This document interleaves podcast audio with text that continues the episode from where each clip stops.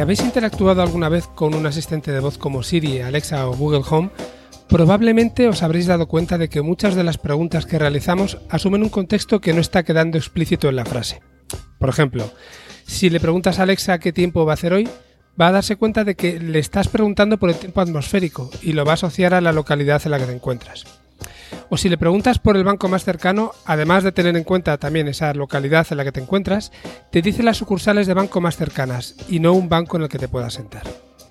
Esto puede parecer algo muy sencillo, pero uno de los principales problemas con los que se ha enfrentado tradicionalmente el procesamiento del lenguaje natural ha sido precisamente el de conseguir entender no solamente las palabras, sino también otros aspectos relacionados con el lenguaje y que impactan directamente sobre su significado. Y la rama de la inteligencia artificial que se ocupa de esto es uno de los campos del procesamiento del lenguaje natural, denominado en este caso como Natural Language Understanding o comprensión del lenguaje natural, si lo decimos en, español. Por concretar el concepto vamos a utilizar la definición que da Garner y que dice que se trata de una serie de algoritmos capaces de comprender la estructura y significado del lenguaje humano, permitiendo a los usuarios interactuar con un ordenador utilizando sentencias naturales. Bueno, pues para conseguir alcanzar esta comprensión, una parte muy importante es la necesidad de distinguir el significado a través de la aplicación de procesos tales como la clasificación de texto, el análisis de contenidos o el análisis de sentimientos también. Y todos ellos en sí mismos son procesos ya suficientemente complejos. Para hablar sobre este tema, hoy tenemos a Ángel Castellanos, uno de los expertos recomendados por Víctor Peinado en su visita a nuestro programa y alguien que ha desarrollado toda su carrera en temas relacionados con el procesamiento del lenguaje natural y el aprendizaje no supervisado. En su caso, desde hace más de un año está trabajando en lang.ai y es una startup centrada precisamente en la aplicación de tecnologías no supervisadas para el entendimiento del lenguaje natural. Un episodio más, os doy la bienvenida a Pensamiento Digital, este podcast donde tratamos de acercar la inteligencia artificial a las empresas. Yo soy Francisco Carrero, aunque ya sabéis que prefiero que me llaméis Frankie, y además de presentar este programa, actualmente soy el CEO de BrainSense. Recordad que podéis contactarnos a través de pensamientodigitalpod.gmail.com y que podéis descargar nuestros audios desde iBox, Apple Podcast y Spotify. Y si os, aparece, si os apetece perdón, seguirnos en Twitter, nos encontraréis como arroba pensamiento de P. En el programa de hoy vamos a tener más noticias de las acostumbradas. La verdad es que estos últimos días he encontrado bastantes temas que comentar y he seleccionado tres noticias sobre aplicaciones que me han parecido muy positivas y una que nos da pues bueno, una parte de cal y otra de arena. Eso sí, no las tratamos tan en profundidad como otras veces, pero yo creo que va a merecer la pena eh, ser un poquito más promiscuo en este caso. Como siempre, después de analizar estas noticias, nos centraremos en la entrevista con Ángel Castellanos. Y ya sin más, nos vamos con nuestra primera noticia.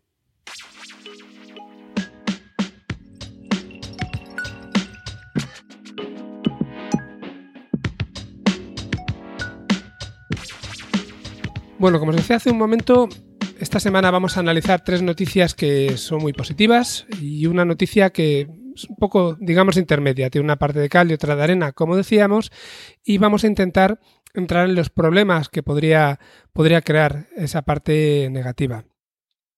Eh, me he dado cuenta también, y aquí hago un pequeño inciso, que normalmente no suelo citar las fuentes de las noticias, sobre todo porque suelo coger información de varios sitios, pero me he propuesto empezar a citar al menos la fuente, principal.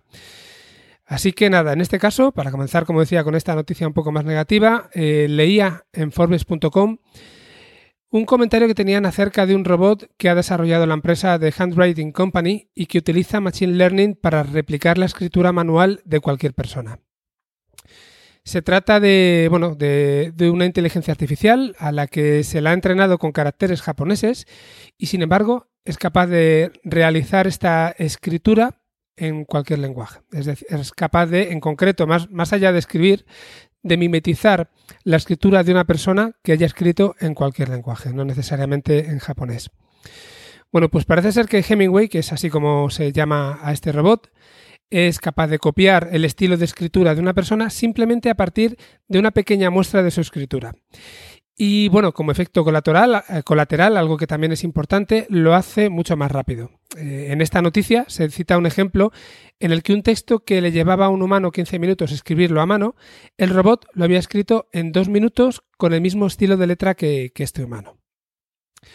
En cuanto a la similitud real con la letra de los humanos, pues se dice en la noticia que reproduce detalles tales como la presión aplicada en la escritura, decoraciones en algunas letras e incluso también la consistencia o inconsistencia de las letras. Yo no sé vosotros, pero si yo escribo dos veces la misma frase, pues una parece que la he escrito yo y otra mi hermano. No, tienen, no tienen mucho que ver tampoco. Bueno, pues ese tipo de, de cosas parece ser que también las detecta o es capaz de replicarlas.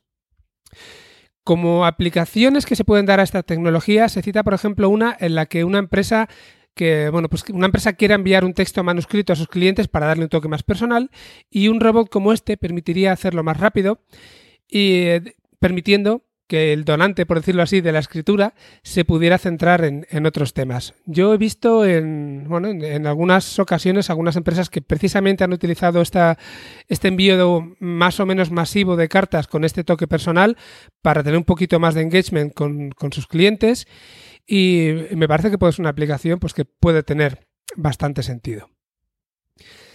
Eh, llegado a este punto, pues seguramente alguno de vosotros se pueda preguntar ¿Por qué he citado esta noticia como algo negativo? Porque de momento no he dicho nada malo al respecto. Pero sí que es cierto que hay una parte que, puede ser oscura y que me puede más o menos preocupar en cuanto al uso que se le podría dar. Y el tema es que parece ser que aunque muchos humanos no son capaces de diferenciar un texto escrito por el robot de un texto escrito por otro humano, por el humano donante de la escritura que decíamos antes, el sistema todavía no es capaz de engañar a un grafólogo. Pero seguramente esto es algo que llegará y podemos pensar en el impacto que puede tener este tema en la validez, pues, por ejemplo, de firmas manuscritas o incluso de pruebas grafológicas en, juicios. Si esto lo sumamos a los deepfakes que simulan el aspecto, la forma de hablar, la voz y, los gestos de personas que son reales, pues ya empezamos a entrar en terrenos de suplantación de identidad que parecen de película de ciencia, de ciencia ficción. ¿Vale? Ya sí que puede ser que den un poquito que, pensar. Yo creo que todos hemos visto alguna película donde eh, de una u otra manera se suplantaba la identidad de una persona. Eh, a mí siempre me ha parecido que estaba muy cogido por los pelos o que era algo bastante fácil de, de solucionar, pero cuando nos metemos en que hay vídeos de personas que parece que son otras personas que hablan como ellos y si ahora encima escriben como ellos, pues no sé, ya, veremos. Quizá todavía queda un poquito lejano, pero ya veremos a, a dónde nos lleva.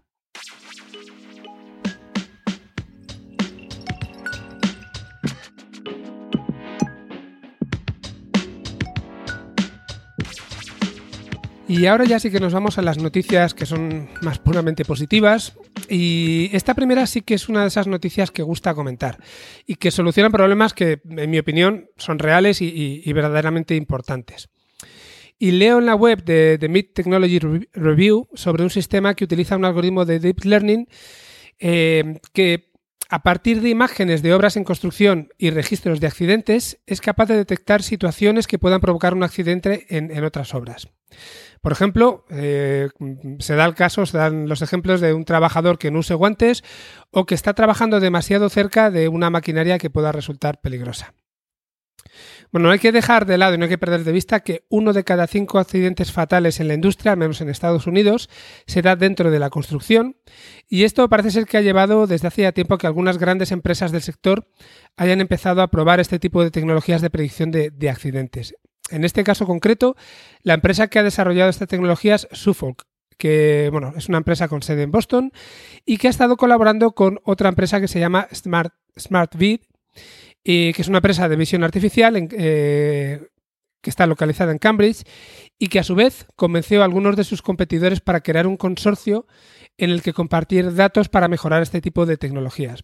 Sabemos que algo tan importante, como os decía desde mi punto de vista, que es mejorar la seguridad de los trabajadores, en este caso en, una obra, pues ha conseguido que eh, una empresa grande dedicada a la construcción líe, por decirlo así, a una empresa pequeña que se dedica a la, visión artificial y que entre los dos hayan sido capaces también de que otras empresas que eran competidores de esta empresa de visión artificial cedan sus datos para construir un modelo que tenga más valor. Esto tiene sentido porque, como ya hemos comentado otras veces, los algoritmos de Deep Learning necesitan grandes cantidades de datos para obtener buenos modelos. Entonces, seguramente entiendo que con las, imágenes que tuvieran en, en no, no sería suficiente.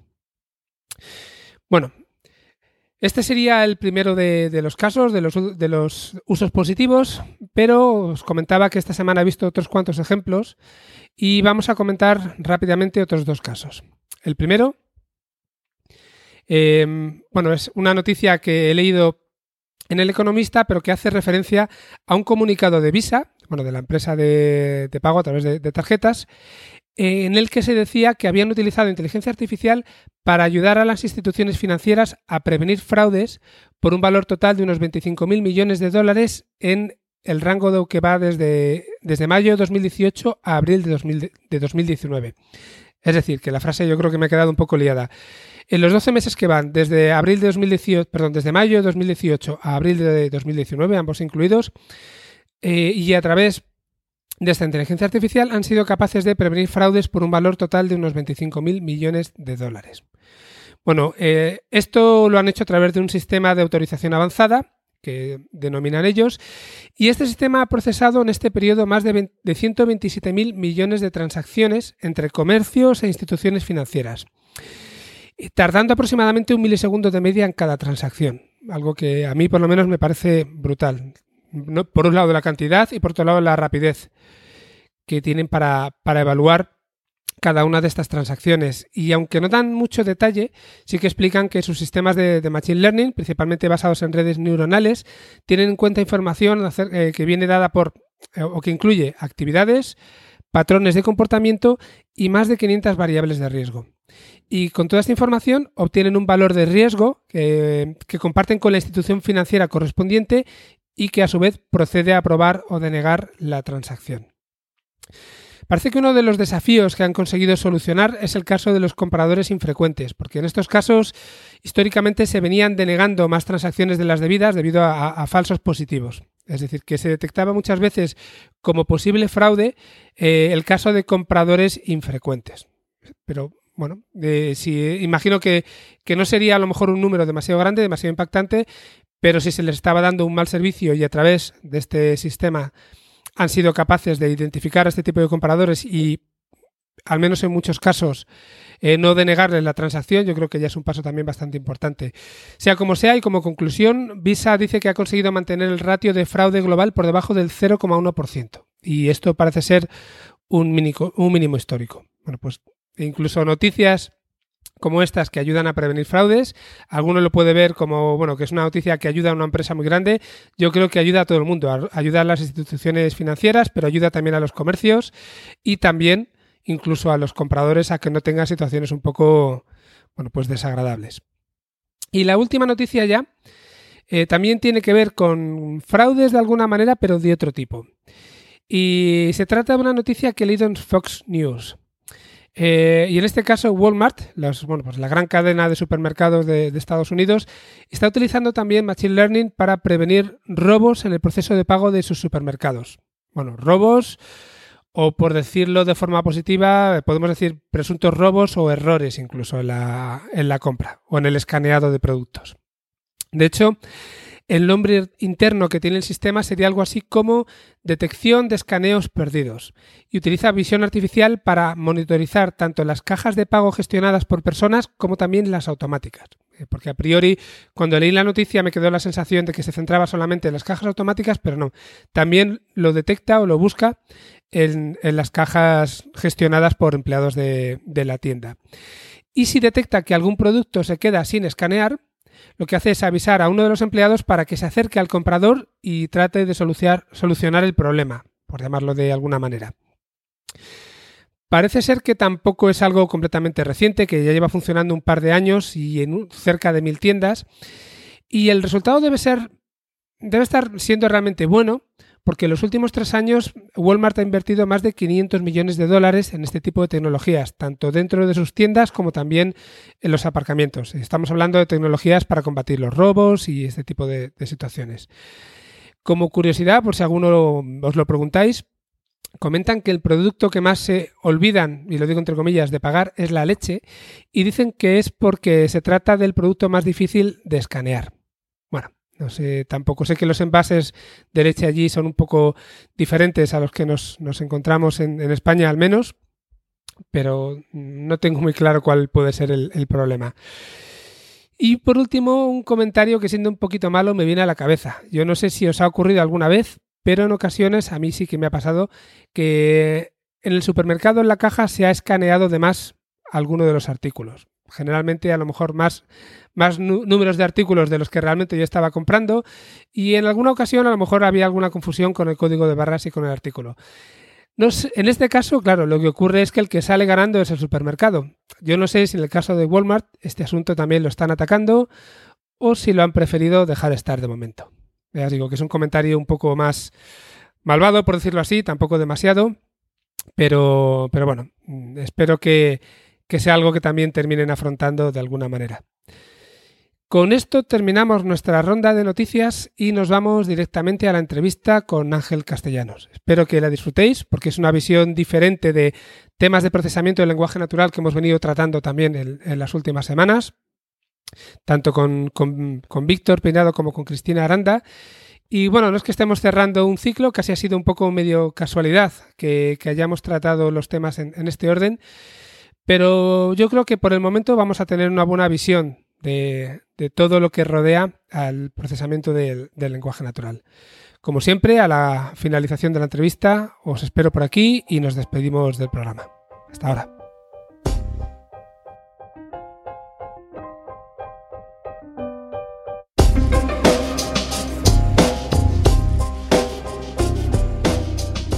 Muy buenas a todos. Bienvenidos a otra edición más de la entrevista en el podcast Pensamiento Digital. Y hoy contamos con Ángel Castellanos. Ángel fue una de las recomendaciones que nos hizo Víctor Peinado hace unas semanas y bueno, pues estamos encantados de contar hoy con él por aquí. ¿Qué tal Ángel? ¿Cómo estás? Muy bien, hola, también muy encantado de estar aquí. Muchas gracias. Eh, bueno, la verdad es que Víctor nos habló, nos habló muy bien y bueno, pues echando un vistazo a tu trayectoria, la verdad es que tiene, tiene todo el sentido. Está claro que tienes un nexo bastante fuerte con Víctor por el tipo de cosas que haces, pero además has tenido una trayectoria muy interesante. Y lo primero, ingeniero de informática, pero doctor en inteligencia artificial. Sí. Sí, yo entré en el campo de la inteligencia artificial eh, desde el punto de vista de la, de la, ingeniería informática, porque es un campo al final muy amplio en el que, en el que, bueno, pues en el que cabe mucha gente, como es el caso, por ejemplo, de Víctor, que viene más del campo de la lingüística. Entonces yo al principio me llamó, me llamó la atención la inteligencia artificial desde el punto de vista de cómo resolver problemas informáticos que en principio no eran resolubles por los algoritmos tradicionales, ¿no? Tenemos los típicos algoritmos de ordenación que todos nos explican en la carrera, que funcionan muy bien, pero luego resulta que llegamos al mundo real, donde tenemos datos reales, eh, y bueno, vemos que, que, eso no se puede resolver con, no, no se puede resolver con una fórmula matemática tan, tan sencilla y necesitamos algo más complejo como la inteligencia artificial. O sea, que básicamente la inteligencia artificial ayuda en muchos casos, pero siempre hacemos esta pregunta, no es necesario en todos, ¿no? No, em, eso es algo que siempre, eh, yo doy un curso, bueno, luego vamos a hablar de ello, pero yo doy un curso de Machine Learning en el Instituto de Empresa y lo primero que les digo sobre el Machine Learning y la inteligencia artificial a mis alumnos es que es el recurso que tienes cuando no sabes qué hacer. Si tú puedes resolver un problema eh, con una regla, si tú puedes resolver un problema con un algoritmo predefinido, si tú puedes resolver un problema con algo que ya esté hecho, con una heurística, resuélvelo de esa manera. No necesitamos la inteligencia artificial para ordenar un listado telefónico. Sabemos que la A va antes que la B y que la B va antes que la C. Ahora bien, cuando llegamos a ese campo donde no sabemos cómo resolver estos problemas por su complejidad, es donde necesitamos herramientas como la inteligencia artificial o como el aprendizaje automático, sí. Totalmente de acuerdo. Eh, bueno, además de, tu formación, en cuanto a, tu trayectoria profesional, estuviste cinco años en la UNED, que supongo que es donde conociste a Víctor, ¿verdad? Sí, trabajamos juntos allí, sí. Y trabajaste como investigador durante el desarrollo de, tu tesis doctoral. ¿Nos puedes contar un poco, por favor, de qué iba la investigación y también de, qué iba la tesis doctoral? Sí, em, cuando yo entré en el departamento, el departamento es un departamento también bastante amplio, de lenguajes y sistemas informáticos, con lo cual abordábamos muchísimos problemas que tenían que ver con el lenguaje. En concreto yo me enfoqué en la parte que más me llamaba la atención y que de hecho es en la que al final eh, he terminado trabajando en diferentes sitios, entre ellos aquí en LAN, que es en la parte no supervisada del lenguaje, que es en la parte de qué hacemos cuando no tenemos un conjunto de datos anotados para trabajar con ellos. Esa parte es muy amplia, entonces empecé primero trabajando en sistemas de recuperación multimedia, esto es, pues tenemos imágenes, tenemos texto, tenemos vídeo, tenemos que combinar todos esos formatos de cara a ofrecer resultados para unas búsquedas. Trabajábamos en un proyecto europeo, por ejemplo, que se llamaba Busca Media, en el que pues trabajábamos con medios de comunicación que tenían el problema de que, claro, dada una noticia o dada una necesidad de información, necesitaban recuperar todo lo posible, tanto vídeos como noticias, como imágenes, como lo que fuese relacionados con, con, esa necesidad de información. Y empecé trabajando en ese aspecto. Y luego me fui moviendo hacia el campo de sistemas de recomendación, que es en lo que se enfocó un poco mi tesis doctoral, en el campo de trabajo de los sistemas de recomendación. A nivel más de investigación, yo lo que intentaba hacer es hacer un modelado no supervisado de los contenidos que luego tenías que recomendar, de cara a que, bueno, tengo este usuario con este perfil, entonces de manera automática y no supervisada voy a ver si soy capaz de encontrar descripciones parecidas eh, al perfil de este usuario y le puedo recomendar esos ítems, sean cosas que puedes comprar, cosas que puedes consumir, cosas que puedes ver, ese tipo de cosas. O sea, eran sistemas de recomendación, en este caso, basados en contenido más que basados en el comportamiento. Basados en contenido, sí. Muy bien, ya sabes que en, mi empresa lo que hacemos precisamente es sistemas de recomendación, pero sobre todo lo tenemos más basado en el, comportamiento, por el tipo de, cliente al que vamos. Em, luego has trabajado, bueno, pues en sitios tan interesantes como en Telefónica y, en Sanitas. Sí. ¿Siempre siguiendo con la línea de trabajo que tenías? Sí, sí, sí. Siempre trabajaba en esa línea porque la idea, eh, bueno, fue en lo que me especialicé en mi tesis doctoral y es en lo que he intentado seguir siempre trabajando. No, tiene por qué ser siempre sistemas de recomendación. De hecho, me he movido mucho más al campo de los chatbots, por ejemplo, pero siempre en mi background he intentado utilizar entornos no supervisados, eh, ya sea de chatbot, ya sea de un sistema de recomendación de lo que sea, cómo poder modelar contenidos de cara a que luego sean consumidos o sean utilizados por cualquier tipo de sistema. Y desde hace algo más de un año estás en lang.ai donde sigues utilizando enfoques no supervisados, pero en este caso, por lo que, por lo que veo, para un objetivo un poquito distinto, que, es el, entendimiento del lenguaje, el NLU, ¿verdad? Sí, exacto, sí. A ver, lo que intentamos, el problema que intentamos aquí resolver en, en Lang es algo que puede parecer de entrada muy sencillo, pero que cuando empiezas a trabajar con ello es muy complejo, que es cómo manejo de manera no supervisada el lenguaje, ¿vale? Todos tenemos en nuestra cabeza pues, el típico ejemplo de eh, entorno supervisado utilizando lenguaje. Por ejemplo, mm, yo, soy, yo estoy trabajando en un periódico, ¿vale? En este periódico tengo un conjunto de categorías, deportes, mm, política internacional, actualidad, cultura. Y un grupo de noticias que pertenecen a esas categorías, porque, bueno, pues el, periodista determinado que la ha escrito, pues lo ha anotado, bueno, pues estos de deportes y va en esta sección, ¿de acuerdo? El enfoque típico del sistema supervisado sería, vale, tengo estas categorías definidas, sé que estos documentos pertenecen a estas categorías, voy a aplicar un algoritmo supervisado de cara a entender desde el punto de vista del lenguaje qué significa que una noticia sea de deportes. Si aparece muchas veces la palabra Real Madrid, portería, canasta y balón, seguramente sea de deportes, en contraste con otras noticias en las que aparezca Fondo Monetario Internacional, dólar, que seguramente sean de economía, ¿vale? Vale, ese escenario está muy bien, está muy bien definido, pero ¿qué pasa cuando no tenemos ese escenario? Pongo otro ejemplo. Vamos a imaginarnos que yo trabajo en HBO y me han dicho los directivos, oye, mira, que he visto que parece que el último capítulo no le ha gustado mucho a la gente. Vete a Twitter y mira a ver por qué es. ¿Vale? No voy a hacer spoilers, entonces tú te vas a Twitter y te dices, bueno, pues ¿cómo hago esto?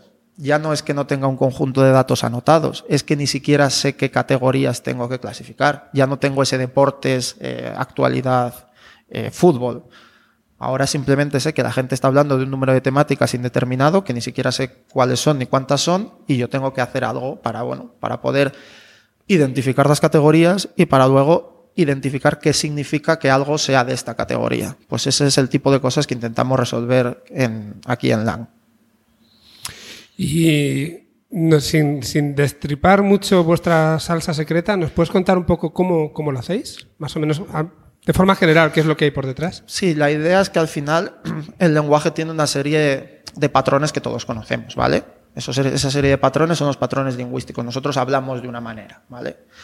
Eh, esa manera de la cual hablamos hace que cuando yo hable de una temática o hable de otra temática, utilice mm, términos diferentes, utilice estructuras lingüísticas diferentes, ¿vale? Bueno, cuando tenemos un conjunto de datos suficientes, podemos analizar todos esos datos y ver cómo emergen esas estructuras. De tal manera que, esperemos, que esperamos que cosas que hablen de la misma temática se pongan juntas, cosas que hablen de temáticas diferentes se separen. De tal manera que lo que vamos a conseguir es que emerjan una serie de temáticas porque tenemos un conjunto de eh, noticias, ítems, eh, tweets similares que se van a poner juntos. Entonces, si somos capaces de detectar esas agrupaciones, de ver esas agrupaciones, vamos a entender que esas son las temáticas que son las que están eh, abordando los usuarios en nuestra conversación. Una vez que tengamos identificadas esas temáticas, ya puedo decir, vale, esto serían mis clases con la cual necesito clasificar nuevos documentos o con la cual necesito generar eh, una representación de cada una de esas clases. O sea, entiendo por lo que me dices, y corrígeme si me equivoco, que cada uno de nosotros tiene estructuras, utiliza estructuras lingüísticas diferentes en función del tema al que está hablando, ¿no? Si hablo de series, hablo de deportes, hablo de no sé qué, hablo de una forma distinta. Y entiendo que también de alguna manera esa manera en la que hablo, la, la no sé si decir la heredo o la adapto, la cojo del entorno, de, los sitios en los que yo he leído información al respecto. Entonces se terminan creando como estructuras eh, endogámicas dentro de cada una de estas categorías y eso es lo que aprovecháis. Claro. Además, el, el tema es que Mm, depende en el registro en el que te estemos viendo, depende del tipo de dataset, en el que eso lo vemos mucho. Por ejemplo, no es lo mismo cuando eh, abordamos datos de un servicio de atención al cliente que cuando abordamos tweets que la gente pone en Internet a base, en función de algún servicio. Cuando nosotros hablamos en un determinado registro, hablamos de una manera que no hablamos en otro determinado registro. Al final nosotros modulamos siempre nuestro discurso en función del canal y en función del interlocutor en Twitter nos sentimos mucho más valientes, digamos. Al final no estamos hablando con nadie, sino que estamos hablando con todo el mundo. Entonces me expreso de una manera diferente que si a lo mejor me ha cogido el teléfono un agente de una compañía, en el cual, pues bueno, probablemente vaya a hablar de una manera diferente a como me exprese cuando estoy escribiendo un tweet. Entonces todo eso se puede aprovechar aprovechando esos patrones estadísticos podemos inferir esas categorías, podemos inferir esas, esas ideas y podemos sacar esa semántica del lenguaje para decir, vale, te voy a agrupar todo esto porque yo creo que están hablando de quejas de un determinado servicio. O te voy a agrupar todos estos tweets porque yo creo que se están quejando de este detalle en particular que no les ha gustado. Entonces, de esta manera lo que conseguimos es lo que un humano tendría que hacer, que es al final leerse todas esas noticias, leerse todos esos tweets, leerse todos esos contenidos organizarlos eh, en su cabeza y agruparlas eh, de acuerdo a estas temáticas, nosotros se lo podemos ofrecer de manera automática. Y utilizáis para, bueno, al final, eh, nosotros mismos cuando, cuando hablamos o cuando, cuando leemos, el lenguaje después lo, lo pasamos a conceptos, ¿no? Lo tenemos la cabeza estructurada de esa manera y, y, bueno, somos capaces de entenderlo en base a conceptos. ¿Utilizáis también conceptos vosotros? ¿Utilizáis ontologías? ¿Hay algo por detrás a lo que se mapee todo esto o es algo más estadístico? No, eh, nosotros intentamos eh, basarlo todo en las propias estadísticas del lenguaje, porque ¿cuál es el problema con este tipo de...? Yo trabajé mucho con ontologías en mi tesis doctoral. De hecho, eh, mi tesis doctoral se puede entender como una manera de crear automáticamente ontologías de un determinado, de determinado campo de, campo de actuación. ¿Cuál es el problema? Que al final es un poco el problema de todos los sistemas supervisados o en cuanto intentas meter supervisión en un sistema. Si el escenario está muy, muy, muy bien definido, muy cerrado y muy acotado, esos sistemas son útiles y escalan. El problema es que cuando aparece un nuevo conjunto de datos, cuando la gente empieza a hablar de otra manera, esto es algo que pasa continuamente en Twitter, que lo vemos con, eh, en muchos ejemplos, que mis usuarios estaban hablando de una manera determinada a base de una serie de temáticas y de repente aparece una temática nueva. Con un sistema supervisado, con una ontología, digamos que están mucho más constreñidas a lo que yo he definido en esa antología. Cualquier cosa que se salga de ahí me va a resultar muy complejo capturarlo. Sin embargo, cuando estamos utilizando una aproximación puramente estadística, en la que simplemente vamos a ver cómo esas temáticas o esas relaciones emergen por sí solas, no voy a estar cerrado a ese campo de actuación definido. Entonces, cuando aparezca una nueva temática, lo que puedo hacer es, vale, mira, algo que somos capaces de hacer, ha aparecido esta temática, que además esta temática es un resumen de las tres temáticas anteriores, o emerge de esta otra temática que ya conocías, o es algo completamente nuevo, o esta conversación resulta que se ha transformado en esta otra conversación. Eso si estás utilizando una supervisión por detrás o si lo estás fijando a una serie de reglas, no vas a ser capaz de hacerlo, porque al final siempre eh, tus resultados te van a decir lo que ya les has metido previamente con, con tus conceptos o con tus ontologías. Vale. O sea que tiene, todo el sentido. Inicialmente lo que estamos haciendo es, en lugar de restringir únicamente al ámbito en el que se quiere aplicar, lo que estamos haciendo es dejar muchísima libertad. Evidentemente va, a emerger ese conocimiento dentro del campo en el que lo queremos aplicar, pero vamos a tener otro conocimiento que, se sale fuera de, ese campo. Exactamente. Y que se podría aprovechar, entiendo, también para otro tipo de aplicaciones, ¿no? En el fondo esto, al hacerlo tan general, podría tener esa ventaja. Sí, sí, sí. Eh, nosotros tenemos muchos campos de aplicación, desde automatización de procesos de atención al cliente, desde automatización de servicios de chatbots, eh, del entendimiento de, por ejemplo, un caso muy típico eh, que pasa en muchas empresas, tenemos el Departamento de Recursos Humanos decide hacer una encuesta, ¿vale? Para, bueno, pues para ver qué opinan eh, los trabajadores de una determinada acción, de la empresa en general, de lo que sea, ¿no? Tienen dos opciones de hacer esa encuesta. La más fácil es, bueno, voy a poner del 1 al 10, puntúame esto, del 1 al 10, puntúame esto, del 1 al 10, puntúame esto. ¿Qué pasa? Que muchas veces decimos, bueno, vamos a dejar un campo de texto libre para que bueno, como que explica tu respuesta o dame tu opinión. Hacemos ese, esa entrevista a nuestros trabajadores, somos una empresa grande, tenemos miles de trabajadores, nos juntamos con miles de textos. ¿Qué pasa? Que tengo que leerme 2.000, 3.000 textos de cara a comprender en realidad qué es lo que opinan los trabajadores. Claro de mi empresa. Eso no es factible, no lo podemos hacer, especialmente si luego queremos tener un tracking de esto. Lo queremos hacer cada tres meses o cada seis meses y ver cómo ha cambiado la opinión. Ese es un caso de uso muy típico que al final en el que podemos aplicar nuestra tecnología, porque al final la temática de la que estén hablando tus usuarios va a emerger y vas a identificar, ah, vale, tenemos estos tres, cuatro principales problemas que a su vez se relacionan entre sí de esta manera. O sea que, bueno, por ejemplo, para temas de documentos legales y todo eso, también tendría una aplicación bastante clara, ¿no? Con tal cantidad de documentos que se generan. Sí, exactamente. Por ejemplo, pues eh, trabajábamos con, con, con, documentos legales y era, al final en un documento legal hay diferentes temáticas y al final puedo agrupar los documentos legales por diferentes temáticas o puedo ver que eh, hay este problema recurrente en, en, en, en este contexto, porque eso es algo que hemos visto mucho muchos de los procesos de automatización eh, son sencillos desde el punto de vista que hay cuatro, cinco, seis casos de uso, cuatro, cinco, seis temáticas que son las que siempre se repiten y que además son las que van a resolver la mayor parte de mis problemas. En un caso de uso que teníamos en Sanitas, eh, hablando con el responsable, nos decía, es que yo gasto el 80% de mi tiempo, del tiempo de mi departamento, en resolver estos tres casos específicos.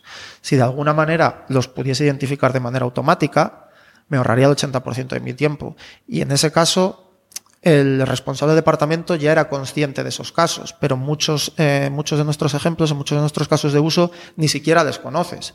Y luego te das cuenta, dice, ahí va, si resulta que el 80% de mis mensajes, de mis interacciones, tienen que ver con estas cuatro o cinco temáticas. Si puedo automatizar esas cuatro o cinco temáticas, que son las más recurrentes, pues una queja con un determinado servicio, pues un problema con un determinado servicio, he automatizado el 80% del trabajo y el 20% del trabajo en el que puedo poner el esfuerzo realmente en los casos complejos o en los casos que necesiten mayor seguimiento, en los casos que necesiten mayor interacción con el cliente.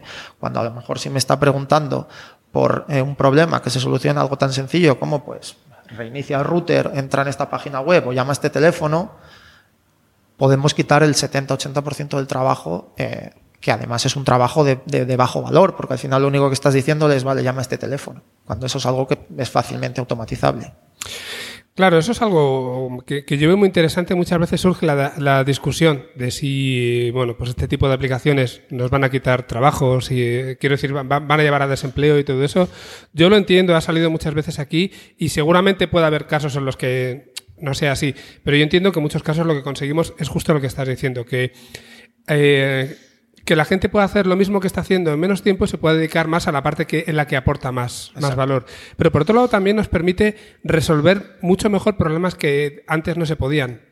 Y me explico. Eh, si pensamos que hay que leerse 10.000 documentos y que hay que sacar algo en común de esos 10.000 documentos, una sola persona no puede y aunque tuvieras 100 personas para hacerlo, el conocimiento estaría tan repartido que tampoco tendría mucho sentido. Entonces somos capaces ahora con este tipo de, tecnologías de hacer cosas que hasta hace poco no se podían hacer bien. Claro, claro. Eh, nosotros trabajábamos en la universidad en un proyecto en el que mm, era un proyecto de reputación online. Me explico. Había una serie de tweets a base de una serie de compañías, de una serie de entidades, de una serie de personas, y queríamos ver si éramos capaces de detectar las diferentes temáticas que aparecían en esos tweets y ver si éramos capaces de alertar, oye, cuidado con esta temática porque es especialmente interesante, porque están hablando mal de tu empresa o porque es un problema de reputación que tienes que tener en cuenta, ¿vale? De cara a entrenar, eh, de cara a poder eh, generar esa tarea, entrenar nuestros sistemas, participar en esa, en, en intentar resolver ese problema, creamos un dataset anotado. Para anotar ese dataset de tweets, que no era Big Data ni mucho menos, eran decenas de miles de tweets, eh, tuvimos que tener trabajando durante de tres a seis meses a un grupo muy numeroso de personas anotando las temáticas, algo que es muy complejo. O sea, tú piénsalo, yo ahora te doy un conjunto de 5.000 tweets del Banco Santander o un conjunto de 5.000 tweets de la Universidad de Stanford y te digo, vale, dime de qué hablan. Te tienes que leer los 5.000 tweets, seguramente más de una vez, seguramente hagas una agrupación, pueda refinar esa agrupación. Si se lo damos a 10 personas diferentes, seguramente lleguemos a 10 anotaciones diferentes, que las 10 van a ser válidas, por supuesto. Pero claro, es algo muy complejo en el que vamos a gastar muchísimo tiempo. Entonces, en lugar de eso, ¿por qué no tener un sistema automático que me libere de este trabajo que es tan tedioso y me pueda enfocar a, vale, muy bien, ahora he identificado esta temática, sé que es un problema de reputación, sé que es algo que tengo que tener en cuenta, vamos a poner a la gente a trabajar en eso. Vamos a liberarles de trabajo, sí, pero vamos a liberarles de trabajo tedioso que se puede automatizar y les podemos enfocar en otro tipo de trabajo que es mucho más útil. Y una de las cosas también que, de, la, que últimamente se habla mucho es sobre el sesgo de los datos. El sesgo además entendido como algo negativo, ¿no? que lleva, lleva situaciones que ya hemos comentado en el programa un poco un poco desagradables. Em, eso es algo que imagino que poco se puede evitar en, este caso, porque al final estamos tratando documentos con texto completamente libre, que ocurre en los que, tenéis, absolutamente de todo, en muchos casos opiniones. Em, ¿Tenéis alguna manera de tratar eso, de lidiarlo, de identificarlo por lo menos? Eso es algo, es uno de los problemas más complejos que tenemos actualmente en, en la inteligencia artificial. Al final, eh, lo que te va a decir la inteligencia artificial, cualquier sistema de inteligencia artificial de aprendizaje automático es lo que ya está en los datos. No puedes esperar que algo que no esté en los datos de repente aparezca, porque porque no.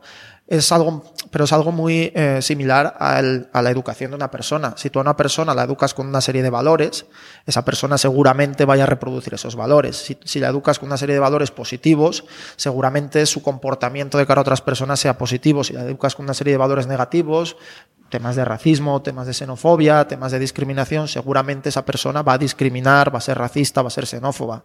Pasa un poco igual con los algoritmos. Eh, al final, si tú les estás dando un conjunto de datos, y hay muchísimos ejemplos de los que ya habéis hablado, en el que tiene una serie de sesgos, ese algoritmo te va a reproducir esos sesgos.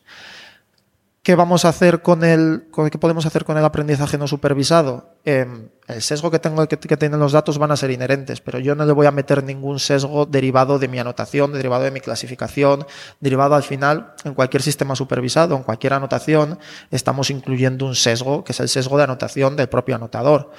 La mayoría de las veces ese sesgo pues no tiene mucha importancia porque simplemente que él a lo mejor eh, anota esto como política internacional cuando a lo mejor lo debería haber anotado como economía, ¿vale? Pero cuando estamos tratando con este tipo de temas, eh, eh, mucho más, que hay que tener mucho cuidado con ellos, ese tipo de sesgos es peligroso. Cuando tenemos un sistema no supervisado, vamos a ser capaces de identificarlos, vamos a ser capaces de verlos, vamos, va a aparecer una temática que va a estar relacionada con eso. Eso es algo además en lo que estamos trabajando, en lo que estamos trabajando aquí en Langai. Hemos colaborado con, con, con un workshop que, el año pasado se, se, celebró en el New RIPS y este año va a ser en el International Conference on Learning Representation, que es precisamente de eso, de cómo poder eh, abordar esos sesgos, de cómo poder tener en cuenta eso, de cómo poder incluir en, en la inteligencia artificial a grupos o a colectivos que tradicionalmente no han sido incluidos. Uno de los principales sesgos que tenemos en el lenguaje son los propios datasets. Tenemos un montón de datasets en inglés, tenemos un montón de datasets en español, no tenemos datasets en muchos, muchos, muchos otros idiomas. Por ejemplo, nos pasaban, eh, hemos estado trabajando con datos en Swahili. ¿Qué pasa con los datos en Swahili? Que no hay absolutamente nada para ellos. No tienes un post-tagger no tienes nada que te identifique que esto es, eh, no tienes nada con lo que valdría trabajar. Entonces, si tú eh, quieres trabajar con ese tipo de conjunto de datos, al final tienes una discriminación muy importante porque nadie ha hecho herramientas supervisadas o herramientas de automatización para eso. Nosotros con nuestra tecnología, que es supervisada, que no depende del lenguaje, eh, que no depende del lenguaje, me refiero que no necesitamos que esté en español o en inglés para aplicar ningún tipo de herramienta lingüística, tú vas a poder trabajar con esos datos, tú vas a poder hacer algo, tú vas incluso a poder eh, crear un clasificador con esos datos, porque si intentas hacerlo de manera supervisada, yo mismo he hecho, de, hecho de ejercicio, apenas he encontrado datos en su Agili para entrenar ningún tipo de clasificador de ningún, eh, de ningún campo. No es que sea de noticias ni de esto, no, no, simplemente no hay nada. Entonces ni siquiera puedo empezar a trabajar. Cuando de esta manera vas a poder empezar y hemos, eh, hemos eh, trabajado con varias colecciones en la cual, por ejemplo, bueno, pues podemos identificar una serie de enfermedades, podemos identificar una serie de síntomas eh, de un dataset que teníamos con noticias y con informes médicos de este tipo de cosas. Claro, con, con todo esto que estás contando, me viene a la cabeza que a lo mejor lo que no queda muy claro de cara a los oyentes es que cuando hablamos de las tareas que estáis haciendo vosotros, no hablamos de un único algoritmo. Realmente estamos utilizando, perdón, Has hablado de Postagger, que es una especie de etiquetador sintáctico de los elementos sintácticos de, cada una de las frases. Hablamos de reconocimiento de entidades nombradas. Hablamos de una serie de algoritmos que tienen que hacer una primera parte sobre la que después trabajáis, ¿verdad? No sé si nos puedes aclarar un poco al respecto. Eh, nosotros, eh, en ese sentido, eh, pretendemos siempre plantear una, una, una herramienta que sea agnóstica del lenguaje, porque como te comento, eh, vale, si yo necesito aplicar un post-tagger, si yo necesito aplicar cualquier tipo de, de, aproximación lingüística, necesito que exista y necesito un conjunto de datos para ello. Va a funcionar muy bien en español, va a funcionar muy bien en inglés, pero no va a funcionar para ningún otro idioma. Pues nosotros por eso desde el primer momento intentamos no utilizar ninguna de estas herramientas y simplemente basarnos en, eh, en la propia información que hay en el lenguaje. La herramienta más básica, por supuesto, necesitamos algo que nos divida un texto en palabras, vale. Eh, ahí nos quedamos. Una vez que tenemos esos conjuntos de textos, esos conjuntos de datos, intentamos no aplicar ninguna de estas herramientas, porque si no, al final vamos a limitar nuestro campo de actuación a esas eh, a esas colecciones que tengamos o a esos lenguajes que tengamos. De esta manera estamos trabajando con datos en holandés, con datos en vietnamita, con datos en suajili. Podemos trabajar con ellos precisamente porque no dependemos de estas herramientas. ¿Qué pasaría si dependiésemos de estas herramientas? Tendríamos un sistema, un pipeline de NLP en el que requeriríamos cuatro o cinco pasos que cuando yo quiera aplicar eso al vietnamita no voy a poder hacerlo porque no van a existir. O si van a existir, van a ser... Eh, eh, van a ser bastante tontos, entre comillas, porque no van a tener los datos suficientes para haber sido entrenados. Entonces intentamos de esa manera eh, abordar todo tipo de lenguajes y abordar todo tipo de situaciones mediante el no uso de este tipo de herramientas que al final nos van a restringir un poco el campo de aplicación. Y también un poco de cara a los oyentes, porque yo creo que es un tema que nunca hemos, hemos llegado a tocar aquí y, para vosotros en el fondo está próximo, pero yo creo que no tanto. Estamos hablando todo el rato de análisis. Estamos tratando de ver a partir del lenguaje, tanto escrito como hablado, lo que sea, a partir del lenguaje vamos a intentar entenderlo, vamos a intentar clasificarlo.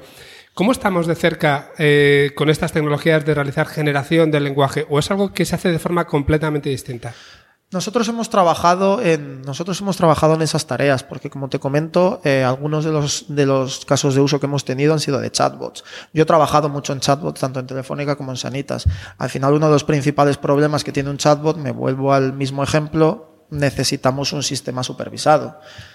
Quiere decir, eh, yo sé que quiero resolver estos cuatro o cinco problemas con el chatbot, que quiero comprar un billete o que quiero cancelar una reserva, entonces necesito saber eso y necesito tener un conjunto de frases anotadas para entrenar un, para entrenar un sistema, para entrenar un clasificador que me lo diga. Nosotros intentamos resolver eso de manera no supervisada. ¿Qué pasa si de repente estás en un escenario donde tienes cientos de miles de conversaciones que tú crees que se pueden resolver mediante un chatbot, pero que no tienes las categorías, no las conoces, las conoces de un modo muy somero. Nosotros intentamos aplicar nuestra tecnología no supervisada para resolver ese problema. La primera etapa de ese problema, ¿cuál sería? Vale, eh, este cliente me está preguntando por esto. o bien se lo puedo derivar a un agente para que lo resuelva, o bien le puedo dar una respuesta predefinida. Si me está preguntando por eh, un cierto, se quiere dar de baja, le puedo redirigir al, al sistema de bajas, o bien la parte más avanzada es la parte de generación del lenguaje. Vale, vamos, me ha preguntado esto, de manera automática le voy a generar una respuesta que es una respuesta ad hoc y una respuesta específica para el mensaje que me ha dado. Todo eso eh, vimos que fuimos capaces de mejorarlo bastante porque al final éramos capaces de detectar automáticamente las temáticas eh, que había en las preguntas del usuario y de detectar automáticamente cómo se relacionan esas temáticas con las temáticas eh, que yo le debo responder. Por ejemplo, si me están preguntando por un problema con la batería de mi iPhone, seguramente le tenga que responder que eh, puede ponerse en contacto con este agente para que se lo resuelva o le tengo que responder que ese problema es derivado de este otro problema o que este problema se soluciona así o que lo que tiene que hacer es actualizar a la nueva versión del sistema operativo. Todas esas relaciones somos capaces de entenderlas, de encontrarlas en, en los datos de tal manera que si me preguntan problema de batería, yo le resuelvo actualiza al, el sistema operativo y yo puedo generar una frase. Ahora bien, ¿cómo de cerca estamos de eso? Es complejo, es complejo. Sobre todo, yo he interactuado mucho con este tipo de sistemas y son, eh, yo los podría calificar como divertidos, ¿vale? vale. Te pones en una web y empiezas a escribir, hola, ¿qué tal? Me llamo Ángel. Oh, yo me llamo Jake. ¿Qué tal? y empiezas a hablar de temáticas banales. Si te hace gracia, mira, le escribo esto y me contesta esto. Te hace gracia cuando se equivoca, le dices, no, no te he querido decir eso, te metes con él y te responde, no, me, no te metas conmigo. Está muy bien, ¿vale? Está muy bien a nivel, a nivel de, de jugar con él. Ahora bien, ¿yo dejaría mi sistema de atención al cliente en manos de esas herramientas? No, yo no lo haría. Yo no lo haría porque eh, ponte en la situación del cliente, estoy enfadado, no me funciona Internet en casa, o me habéis cobrado algo que no me deberíais haber cobrado, o tengo un problema con uno de vuestros servicios y me rediriges a una herramienta que a la segunda pregunta que le hago me devuelve una respuesta graciosa, o me devuelve una respuesta falsa, o me dice cuatro veces seguidas no te he entendido. La frustración que yo tengo va a ser enorme. Y un pequeño problema que tenía que se podría haber resuelto simplemente con eh, lo sentimos mucho, llama este teléfono, lo sentimos mucho, toma esta acción, resulta que ahora se ha convertido en un problema enorme porque tengo una persona muy cabreada que no he sido capaz de ayudarla. Entonces, eh, yo soy un poco reticente a este tipo de herramientas completamente eh, automáticas de cara a generar lenguaje, porque generar lenguaje es muy complejo. Y a alto nivel puede funcionar. Si yo te hago una pregunta de ¿te apetece comer un helado? El chat me responde sí, lo quiero de chocolate, vale pero uno de los problemas que veíamos muchas veces es que yo decía, hola, me llamo Ángel, tengo este problema. Y me contestaba, buenas tardes José, nos ponemos en contacto contigo para resolver el problema. No era capaz de identificar eso, porque al final, claro, este tipo de sistemas están entrenados con datasets enormes en el que muchas veces a un nombre se le responde con, otro, con el mismo nombre, pero hay veces que el nombre Ángel no aparece en el dataset, ¿vale? Entonces cuando yo le digo hola Ángel, no es capaz de saber algo tan sencillo que me debería responder con eh, buenas tardes, Ángel. Mm, sí. Y este tipo de problemas es con el nombre, pero imagínate que te estoy hablando de un problema con un servicio determinado. Tengo un problema con eh, esta tarjeta de crédito específica. Necesito identificar eso, porque seguramente la acción que tenga que tomar es muy diferente si el problema es con este servicio o es con este otro servicio. Entonces, dejar eso a un sistema de generación automática es muy, muy complejo y en casos y mientras más especificas el caso, más complejo le es. Le es muy fácil entender al sistema que un helado puede ser de chocolate o de limón, pero le es muy complejo entender al sistema que esta determinada tarjeta de crédito tiene que llamar a este determinado número de teléfono asociado.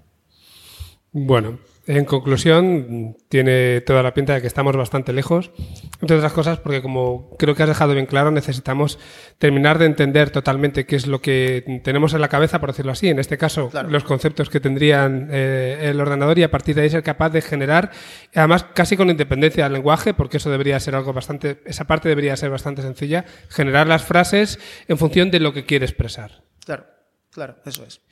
Y vamos a cambiar un poquitín de, tercio. Em, de cara a una empresa que quisiera utilizar una de vuestras tecnologías, en, este caso, ¿cómo sería de fácil? Es decir, el tipo de sistemas que hacéis vosotros están más orientados a empresas medianas, grandes. Una empresa pequeña, lo primero, le puede encajar y lo segundo, lo puede integrar fácilmente. ¿Cómo, cómo está el tema? Em, sí, eso es algo en lo que hemos trabajado muchísimo, que es en la integración, ¿vale? Porque eh, a nivel exploratorio, está muy bien que tú me des un dataset y yo te diga, mira, estas son las temáticas del dataset. Y yo te las muestre, ¿vale? En una interfaz y tú juegues con ellas y digas, ah, qué interesante, mira cómo se relacionan entre ellas, ¿vale? Pero luego la pregunta que siempre nos hacen, ¿vale? ¿Cómo acciono esto? ¿Cómo me ahorra esto dinero? ¿Cómo puedo utilizar yo esto en mi compañía? Y eso es precisamente en lo que estamos trabajando, que es en la parte de resolver problemas de automatización, resolver workflows de automatización, al estilo de que, vale, yo eh, vamos a integrar nuestra tecnología en tu, en tu workflow, tú no necesitas cambiar nada, tú no necesitas hacer nada, simplemente necesitas, vale, conéctame tu servicio de datos, lo pasamos a través de nuestro sistema, nuestro sistema te va a identificar estas categorías y te las voy a devolver para que tú las puedas accionar, para que tú de cualquier manera, ya sea este mensaje lo vas a enrutar a la gente determinado, este mensaje lo vas a enrutar al sistema determinado que necesites, si estamos trabajando con un chatbot, Vale, he identificado que esta es la temática, entonces esta es la respuesta que te debería dar. Esto, en eso es lo que tenemos actualmente desarrollado, que es justo cómo resolver esa integración. Porque a nivel de gran compañía, lo que quiero es, vale, yo lo que quiero es que me resuelvas este problema de automatización. Está muy bien el, el nivel exploratorio, está muy bien eh, eh, la tecnología, pero yo lo que quiero al final es resolver este problema. Y de cara a empresas pequeñas, lo que hemos visto es que muchas, muchas veces lo que les interesa más es esa parte exploratoria de descubrir insights de, por ejemplo, pues en el caso de las, en el caso de los, de los, em, de las encuestas a mis trabajadores, pues a lo mejor no me interesa tanto un proceso automatizado en el cual yo doy a un botón y me saca una gráfica, sino que me interesa un análisis más exploratorio, me interesa a lo mejor luego tener una persona que revise esos resultados. He pasado de revisar eh, 10.000 encuestas a revisar eh, algo que ya ha sido digerido, procesado y con con el cual puedo actuar, con el cual puedo interactuar y con el cual puedo jugar. Pero entre nuestros clientes tenemos los dos casos, tanto empresas pequeñas que lo que necesitan es, bueno, vamos a adaptarnos a vuestro proceso, vamos a ver cómo podemos integrarnos y cómo podemos solucionar este problema, a empresas grandes que tengan un problema de automatización muy bien definido, que tengo un sistema, que tengo un workflow que funciona de esta manera, nosotros nos integramos en eso y eh, somos transparentes para ti, pasamos del el punto A, donde tú tienes unos datos que no entiendes muy bien lo que son, al punto B, donde tienes una tarea resuelta.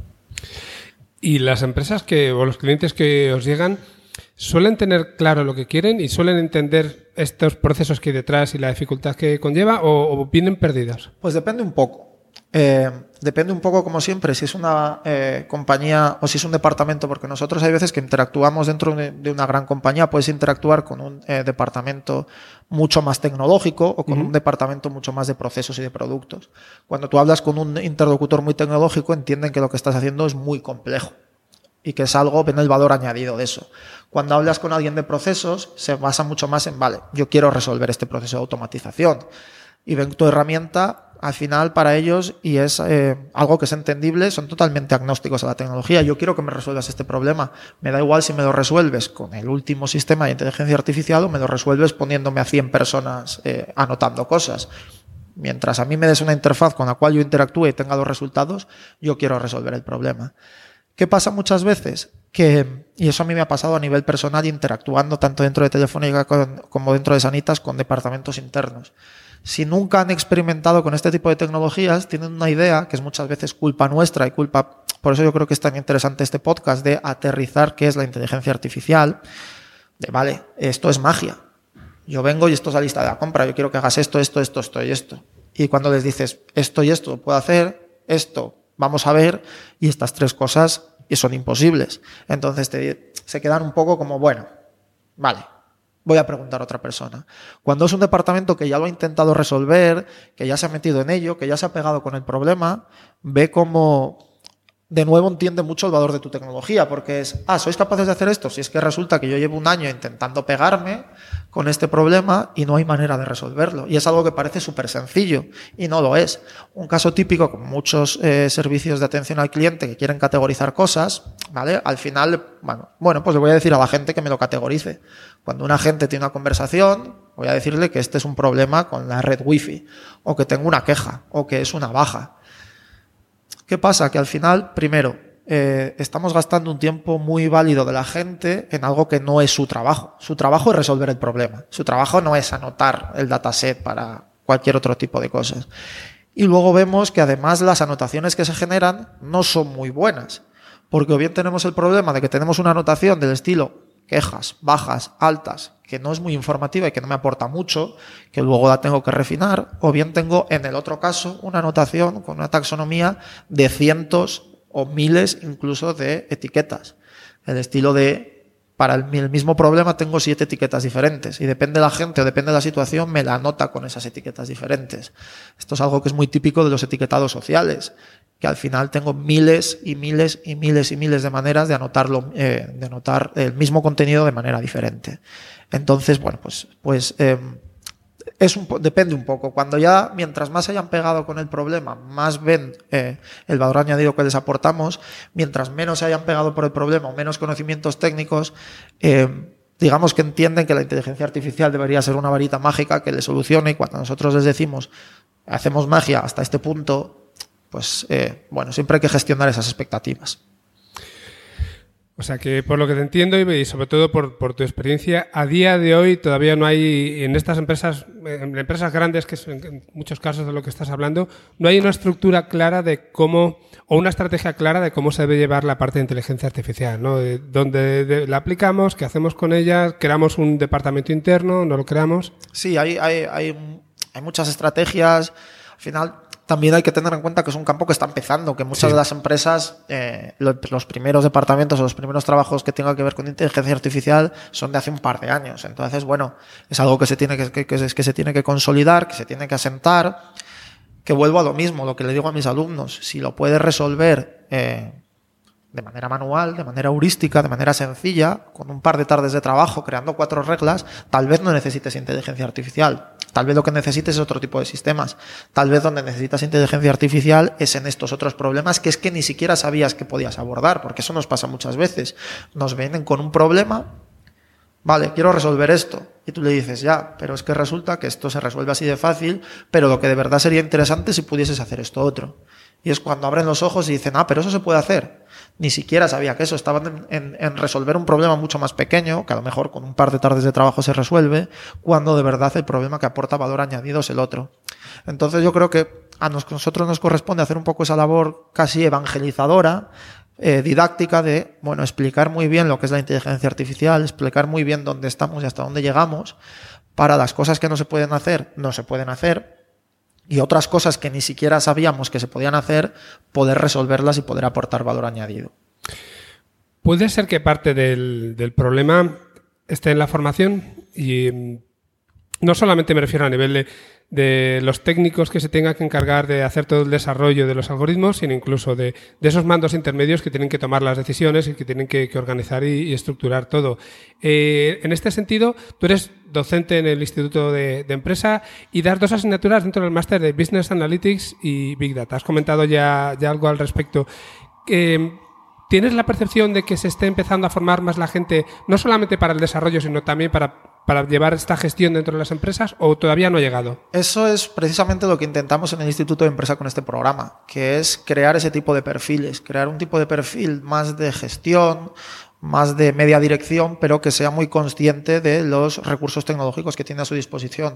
De hecho, la mayoría de mis alumnos no vienen de perfiles puramente técnicos, muchos de ellos vienen de perfiles de gestión, de perfiles de económicas, porque precisamente eh, nos estamos dando cuenta de esta necesidad, ¿vale? Yo no voy a ser el técnico, yo no voy a ser quien desarrolle algoritmo, yo no voy a ser quien se pegue con los datos, yo a lo mejor tengo otro tipo de trabajo más de gestión, pero debería ser capaz de al menos a alto nivel conocer el tipo de cosas que podemos hacer, el tipo de problemas que podemos resolver y el tipo de líneas que tenemos que seguir. Entonces yo creo que eso es muy importante, que sí que estamos haciendo esa labor en el Instituto de Empresa, que es un nivel, es una formación que todavía no tenemos mucho vuelvo al, eh, al, ejemplo anterior, porque al final eh, llevamos muy pocos años desarrollando este tipo de sistemas, entonces es normal que ni siquiera existan estos programas de formación, pero yo creo que es algo en lo que tenemos que poner especial interés en no solo vamos a formar estos, estos perfiles puramente técnicos que van a eh, digamos, que van a crear los algoritmos y nos vamos a, formar un perfil un poco más híbrido en el cual sean capaces de entender estas limitaciones, de entender estas ventajas, que luego a la hora de tomar decisiones, a la hora de llevar a cabo de verdad eh, eh, los diferentes proyectos de inteligencia artificial, sean conscientes de cuáles son los problemas, cuáles son los retos y las soluciones. ¿Cuántos años lleváis con el programa? Creo que el programa es el cuarto año que lleva. Yo llevo dando clase un par de años, o sea que vamos, que es algo tremendamente joven. Eh, de hecho, es algo que yo mismo he visto por mi, propia experiencia. Cuando tú ves perfiles como puramente técnicos, puramente de inteligencia artificial, puramente de data science, eh, hay muy poquitos, hay muy poquitos con mucha experiencia, me refiero. Al final, ahora se está empezando a dar este tipo de programas en las universidades, e incluso la gente con, eh, eh, con, de manera autodidacta se está formando. Pero si tú quieres un experto con seis años de experiencia en este campo, te va a costar mucho encontrarlo, porque al final o bien es una persona que tiene años de experiencia en otra cosa y se ha reciclado, o bien no hay mucha gente que lleve seis, siete años trabajando en este campo eh, dentro de las empresas. Así que es posible, como es mi, como es mi ejemplo, vale, yo me he formado en la universidad, varios años de experiencia académica y luego te mueves al mundo empresarial. Pero alguien que hace siete años, ocho o diez años empezase en su empresa a hacer inteligencia artificial, bueno, es algo bastante complejo de encontrar. Entonces yo creo que, que vamos, que el camino es positivo, que el hecho de que haya este tipo de programas de formación nos va a favorecer mucho y que seguramente dentro de 5, 6, 7 años, cuando nos tengamos que pegar con este tipo de problemas, vamos a tener a mucha más gente formada y consciente de cómo resolverlos, cómo abordarlos y nos va a ser mucho más sencillo porque no vamos a llegar a una empresa, a un departamento y vamos a tener que explicar desde el punto cero qué es la inteligencia artificial, qué te puede hacer y qué valor te puede aportar. Y bueno, ya aprovecho que, comentabas esto de, la universidad para preguntarte por otro tema que tenía aquí apuntado y es esa cercanía o lejanía entre empresa y, universidad. Porque, bueno, uno de los males endémicos que hemos tenido siempre ha sido que las empresas no han hecho uso de los recursos que podían ofrecer pues, la gente de las universidades a nivel de, tecnología. Y en este caso, tú que has trabajado en, bueno, has estado como doctorando en la UNED durante cinco años, ¿Has visto que esto haya cambiado? ¿Has visto que, haya mejorado? ¿O seguimos exactamente igual en este caso en el, campo de la inteligencia artificial? Eh, yo creo que en nuestro campo tenemos suerte. Tenemos suerte porque eh, muchos de los perfiles más técnicos, más interesantes, con más experiencia que hay en el campo, es gente que o bien está en la universidad o que bien viene de la universidad. Entonces, como es mi caso, yo al final soy un nexo de unión entre la universidad y la empresa, porque yo he aprendido la universidad, yo sé lo que es la universidad, todo lo que nos puede aportar y todas sus ventajas e inconvenientes, y yo sé eh, del mismo modo lo que es la empresa. Entonces yo veo ese nexo de unión, yo, yo mismo soy ese nexo de unión, y al final gente como eh, este tipo de perfiles que vienen de la universidad, que van a la empresa, que van de la empresa a la universidad, que están trabajando en ambos sitios, como en muchos de los casos, al final hay un nexo de unión muy fuerte entre ambos.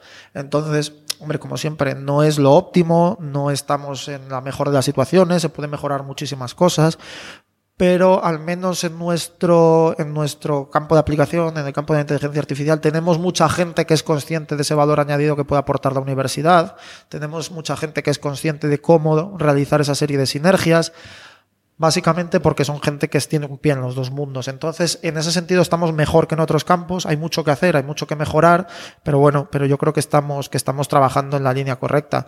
De hecho, de ejemplos que muchos, eh, muchas de las cosas que utilizamos nosotros, muchos de nuestros algoritmos, muchos de los ejemplos, muchos de los papers que leemos, muchos de los blogs eh, a los que atendemos, son gente que está en la universidad y hay muchos procesos que están basados, hay muchas ideas que están basadas en eh, cosas que están pasando ahora mismo en la universidad.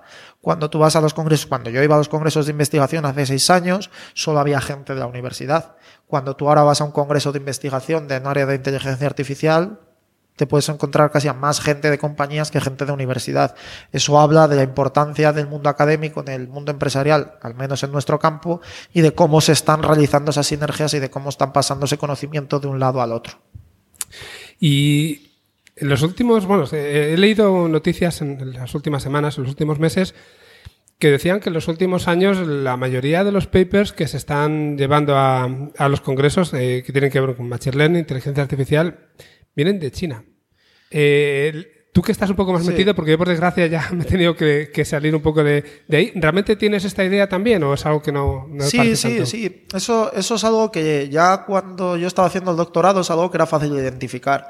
Em, al final, simplemente por, eh, por tema de población, hay 1.300, 1.400 millones de personas en China que en cuanto eh, pues tienen interés por el campo de la inteligencia artificial, pues simplemente por números vas a tener a mucha gente en el campo que van a proceder de China.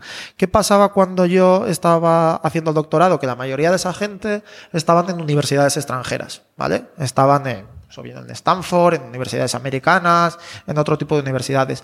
Lo que se hacía entonces era, bueno, vamos, eh, voy a cogerme, voy a ir a una universidad de, con más recursos y voy a desarrollar allí mi carrera investigadora. Lo que estoy viendo ahora y lo que está pasando ahora cada vez más es que son, digamos, desarrollos propios. Es gente de China que trabaja en China, en universidades chinas, en compañías chinas, que... Eh, que están desarrollando allí mucho trabajo. Eh, leía un número hace un par de años, creo que era, que como que el 50% de los estudiantes de doctorado del mundo eran chinos. Eso es un número abrumador porque al final eso quiere decir que en unos pocos años el 50% de los profesionales de tecnología que va a haber en inteligencia artificial van a ser chinos.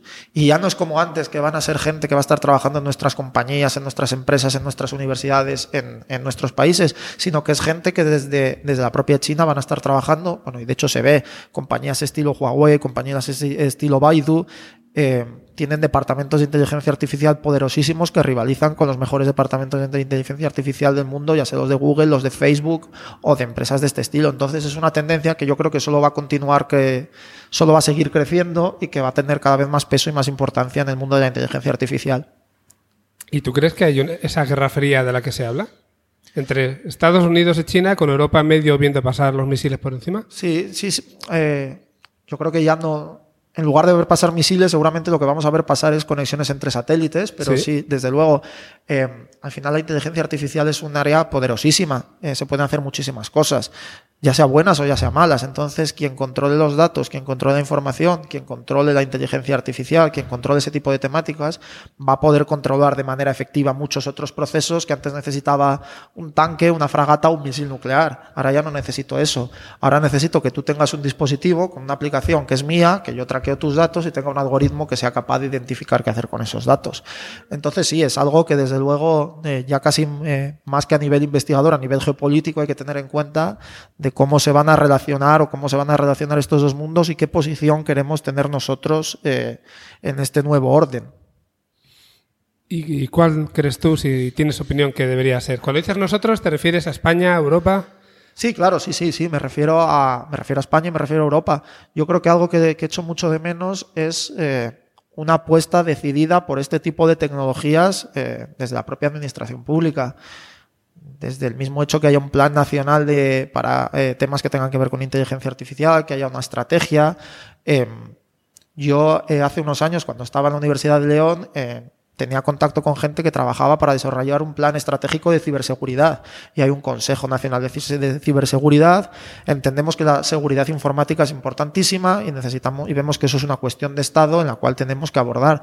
Yo creo que la inteligencia artificial es exactamente lo mismo. O sea, yo echo de menos que haya eh, una estrategia conjunta a nivel nacional que diga, vale, esto es la inteligencia artificial, esto es lo que queremos ser y esto es a dónde queremos llegar yo no te sé dar la solución de oro, ni te sé decir, pues tendríamos que hacer esto, tendríamos que hacer esto otro, pero lo que sí que seguro que tenemos que hacer es ponernos de acuerdo en qué queremos hacer. Porque yo lo que veo es que muchas veces somos muy reactivos. Eh, se toma esta decisión fuera de España o fuera de Europa y nosotros seguimos con ello. Eh, se toma esta, este camino o eh, no sé, que desde Europa se han tomado ciertas medidas en lo que es la privacidad de los datos, que está muy bien, pero yo creo que se debería complementar eso con, vale, eh, esto es lo que no quiero que, eh, que, se haga con nuestros datos, que quiero que sí se haga con nuestros datos y cómo podemos hacerlo y cómo puede aportar. Porque si no tenemos esa estrategia, al final lo que vamos a hacer es reaccionar a las decisiones que nos vengan impuestas de fuera. Y en este tema es especialmente peligroso. Eh concluyo, saco una de las conclusiones que, que saco de lo que has comentado ahora mismo. Eh, se puso de moda en tiempos de, Obama aquello del CTO de Estados Unidos. Entiendo que crees que debería haber un CTO en España y un CTO a nivel europeo, ¿verdad? Porque ahora mismo está todo muy desmembrado y además eso podría ayudar también eh, a que, o, quizá debería haber un pacto de Estado a, nivel español, un pacto de Estados a nivel, a nivel europeo, para que fuera algo que con independencia de los gobiernos, con independencia de los colores, se siguiera llevando adelante. ¿no? Sí, desde luego, que cuentas. Desde luego, sí, sí, esa sería la idea porque, porque al final hemos visto con el, con el problema, con eh, la guerra comercial o la guerra económica que ha habido entre China y Estados Unidos a costa de Huawei, ni siquiera tenemos una postura clara eh, en base a eso. Entonces, y esto no es la primera vez que va a pasar, esto se va a repetir y a lo mejor con, temas incluso más serios. Si no tenemos esta estrategia, si no tenemos este plan, si no sabemos qué queremos hacer con la inteligencia artificial en España, al final no vamos a saber cómo reaccionar a este tipo de cosas. Y eso es algo que yo creo que el sector público debería eh, apostar mucho, porque otro de los problemas que yo veo es que al final este tipo de, este tipo de iniciativas se están llevando prácticamente únicamente desde el sector privado. Está muy bien que las empresas eh, pongan interés en ello y pongan recursos y esfuerzo y, y está moviendo mucho el campo hacia adelante, pero yo creo que a nivel más público deberíamos ver, vale, a lo mejor lo que le interesa a Facebook es esta idea, o lo que le interesa a Google es eh, esta regulación, pero a lo mejor lo que me interesa a mí a nivel estatal o a nivel público es este otro camino. De nuevo, si no tenemos esa estrategia, vamos a ser muy reactivos y al final lo que está pasando eh, se descubre que Amazon está grabando nuestras conversaciones a través de Alexa. Mm, ¿Qué hacemos? ¿Vamos a sacar una ley para que no se pueda hacer eso? Al final eh, no podemos ir de esta forma porque si no solo vamos a estar reaccionando y nunca vamos a, tomar la iniciativa. También es verdad que para, para tener una, una postura...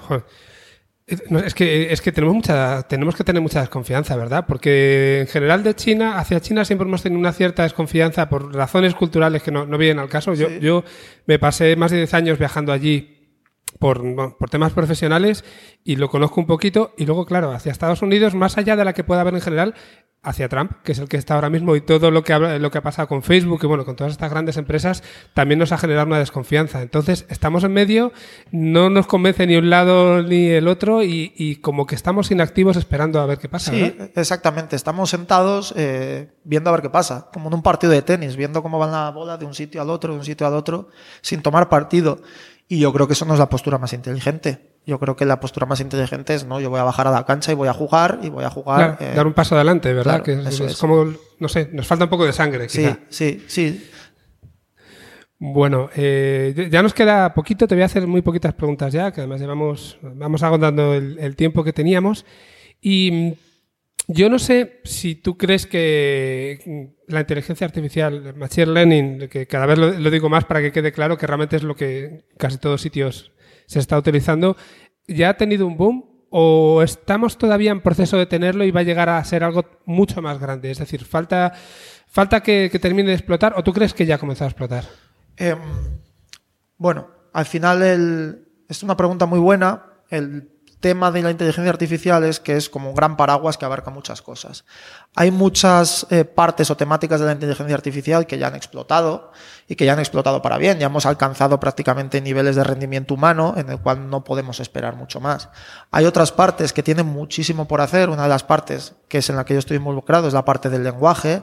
Yo creo que aquí queda muchísimo por hacer. Eh, hay todavía mucho conocimiento que aportar, hay todavía muchos problemas que resolver, solo nos queda que crecer y que crecer y que yo creo que es el, el, campo dentro de la inteligencia artificial que en el futuro va a crecer más y hay otras partes de la inteligencia artificial que por una digamos, una sobreexposición o una sobreventa, yo creo que van a empezar a caer, que es algo que siempre hemos vivido en, en inteligencia artificial, lo que se ha llamado los inviernos de la inteligencia sí. artificial, que es de repente, mira lo que podemos hacer, vamos a resolver todos los problemas, lo aplicamos, vemos que no, no es así y empieza a caer otra vez en desgracia porque, bueno, ah, los de la inteligencia artificial son estos chicos que vienen aquí a decirme que me van a resolver la vida y luego no son capaces de crearme un clasificador.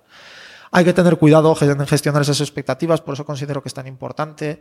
Eh, un flaco favor nos vamos a hacer si eh, aparecemos por los departamentos en plan gurú diciendo yo te voy a resolver todos tus problemas, yo soy la solución a todo, porque al final solo va a generar desconfianza y frustración cuando eso no sea así. Entonces depende un poco del campo, pero yo creo que estamos, si lo sabemos aprovechar, estamos en un momento que solo va a ir hacia arriba y que solo va a crecer y que tenemos que aprovechar esa ola, meternos en esa ola y, y, y jugar en ese campo porque hay cosas muy interesantes y muy bonitas por hacer. Y, por ejemplo, ¿alguna, alguna aplicación que tú veas que realmente está cercana a ser resuelta, a ser útil y que, que nos puedas comentar? Eh, en la parte que más se trabaja, es una de las partes que más frustración eh, generan desde el punto de vista empresarial, que son los chatbots. Porque yo veo el vídeo de Google en el que resulta que un chatbot llama y ordena y pide una mesa y la pide para cuatro y habla y cuenta un chiste y dices, ah, vale, eso es lo que yo quiero para mi empresa. Y yo llego y resulta que lo que yo tengo para mi empresa es un sistema que a la cuarta vez que le pregunto algo me dice, lo siento, no te he entendido. Este es un ejemplo que pongo yo siempre. No es por poner el dedo sobre nadie, pero me resultó muy gracioso que yo, eh, yo soy de León y yo viajo con cierta regularidad a León en tren. Entonces una vez entré en el asistente virtual de Renfe y le pregunté que quería un billete para León y me contestó con la política de transporte de animales de Renfe. con lo cual digo, algo está pasando si no entiende que quiero un billete para una estación de ave y, piensa que voy a llevar un felino de 300 kilos en un tren. Ese tipo de cosas es cuando interactúas con ellas, cuando dices, uff, no, ya no quiero un chatbot, ya no, no, no, no, no necesito nada de esto. Yo creo que cuando, moviéndonos en ese paso del entendimiento del lenguaje, crear sistemas eh, crear sistemas de, conversación, sistemas virtuales de conversación tipo chatbots, es un campo súper interesante porque hay campos muy buenos de aplicación. Eh, en Sanitas enfocamos mucho desde el punto de vista de medicina. Había trabajos muy buenos en cuanto a cómo eh, podía servir un chatbot de asistencia médica, cómo podía ser un chatbot, cómo te podía, algo tan sencillo como hacerte compañía. Eh, hay mucha gente que que está sola, hay mucha gente que tiene problemas, hay mucha gente que a lo mejor lo único que necesita es interactuar con una entidad algo que vimos en la película Her. Eh, no estamos ni mucho menos en ese, no estamos ni mucho menos en ese nivel, pero son campos de aplicación que son muy interesantes. A nivel empresarial, ya no solo a nivel personal, el hecho de tener un sistema automático que sea capaz de interaccionar con mis clientes y resolver los problemas de mis clientes sin que eso tenga que llegar a que una persona en mi organización tenga que dedicar un cuarto de hora a decirle, eh, a pedirle el DNI, a pedirle la última factura para al final decirle, ah, sí, perdona, para solucionar esto lo que tienes que hacer es darle a este botón en tu router.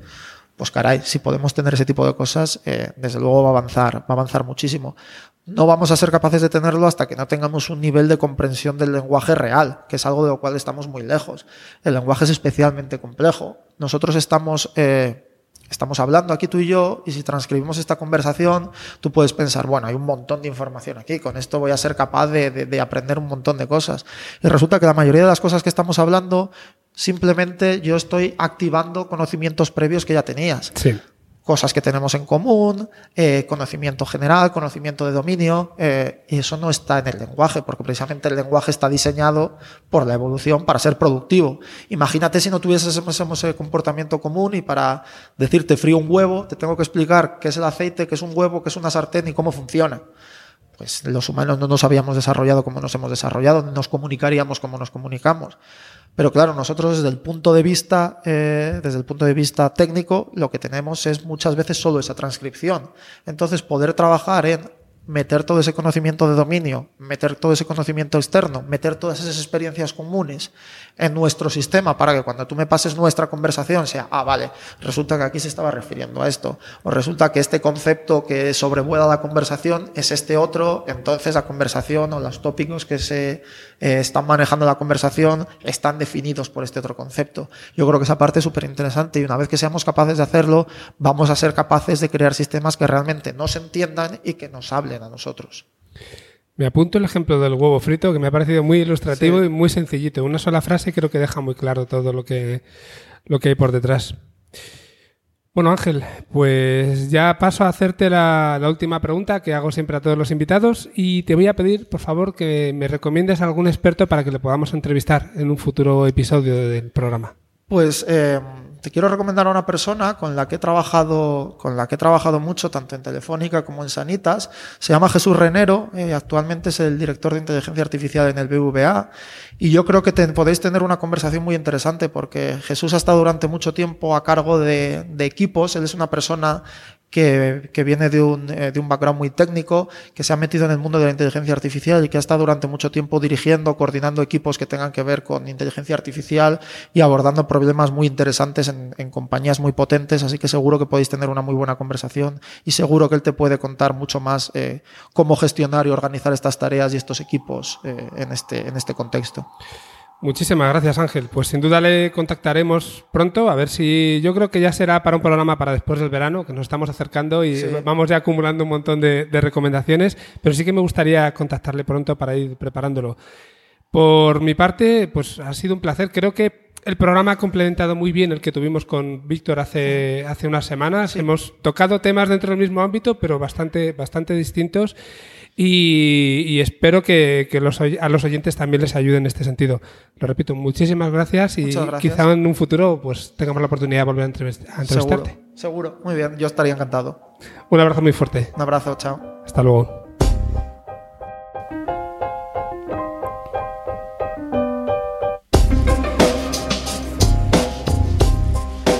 Bueno, pues hasta aquí la entrevista con Ángel Castellanos. Como siempre, espero que la hayáis disfrutado y desde luego nos ha dejado una visión muy complementaria de otros temas de procesamiento del lenguaje natural que habíamos tratado en, últimos programas. Bueno, eh, si tenéis algún comentario que queréis que le dejemos, ya sabéis que podéis contactarnos a través de, eh, nuestro correo eh, pensamientodigitalpod.gmail.com y también que podéis seguirnos en Twitter y por ahí bueno, nos podéis mandar algún directo si hace falta y en Twitter somos arroba pensamiento. También sabéis que podéis encontrarnos en Spotify, en iBox y en Apple Podcast. Y bueno, pues si queréis dejarnos allí alguna review, siempre nos va a encantar leer vuestros comentarios. Y también, eh, bueno, pues si os suscribís a cualquiera de estos tres medios, ya sabéis que estaréis al día con cada programa que vayamos publicando. Como siempre, muchísimas gracias por estar aquí en, este programa y nos volvemos a, a ver o a escuchar la semana que viene con un nuevo tema. Desde aquí os mando un abrazo muy fuerte.